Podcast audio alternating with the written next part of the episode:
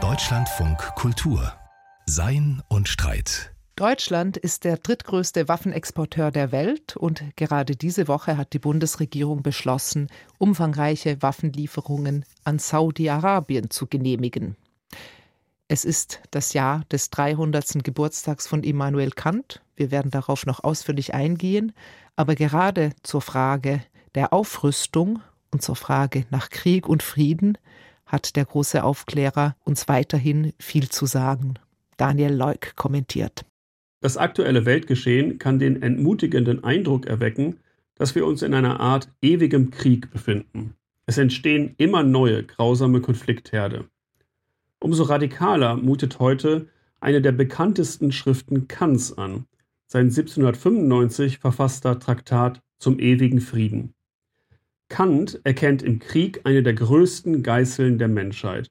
Ihm fallen nicht nur Abertausende von Menschenleben zum Opfer, er führt auch zur nationalistischen Aufstachelung der Bevölkerung gegeneinander.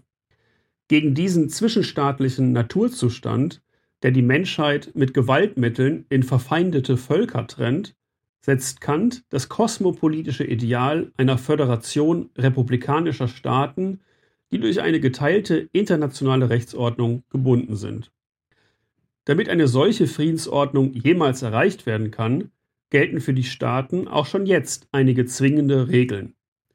Dazu zählt, dass kein Friedensschluss unter dem heimlichen Vorbehalt eines künftigen Angriffes erfolgen darf, dass keine Kriegshandlung das Vertrauen der Kriegsparteien so untergraben darf, dass ein späterer Frieden verunmöglicht ist und vor allem, dass Staaten keine stehenden Armeen unterhalten sollen, weil dies von anderen Ländern als eine konstante Bedrohung verstanden werden muss.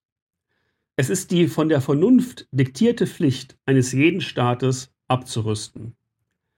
Kant wäre also zweifelsohne ebenso gegen die Lieferung von Kampfjets an autoritäre Regime wie gegen die massive Aufrüstung der Bundeswehr durch gigantische Sondervermögen gewesen.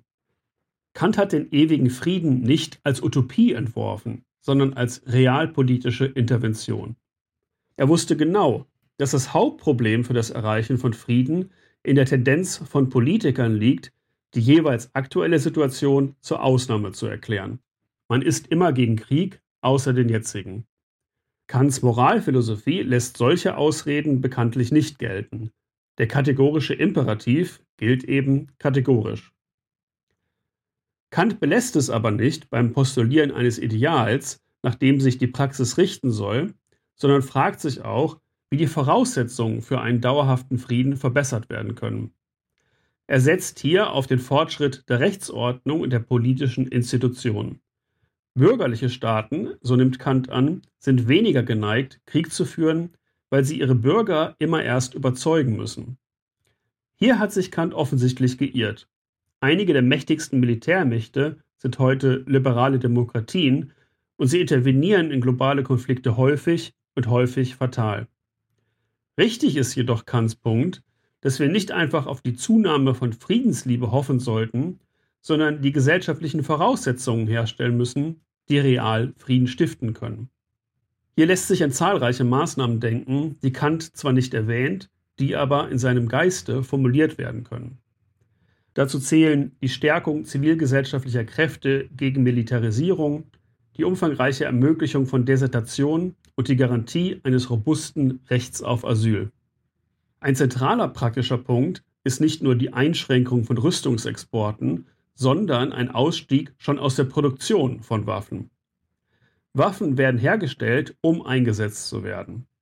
Militärische Macht ermöglicht Aggressionen gegen andere und Unterdrückung der eigenen Bevölkerung, gefährdet langfristige Sicherheit, erodiert demokratische Werte und politische Öffentlichkeiten eskaliert Konflikte und entzieht der sozialen Infrastruktur wichtige Ressourcen.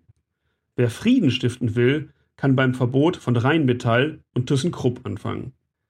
Nicht auf alle aktuellen Fragen bietet uns ein vor 300 Jahren geborener Philosoph eine überzeugende Antwort. Aber vom Realpolitiker Kant können wir lernen, den Blick nicht nur auf kurzfristige scheinbare militärische Sachzwänge, sondern auch auf die langfristigen Konsequenzen staatlichen Handelns zu richten und auf die praktischen Anforderungen an eine Politik, die sich jener Losung verpflichtet fühlt, die für ihn den Endzweck jeden Rechts ausmacht. Es soll kein Krieg sein.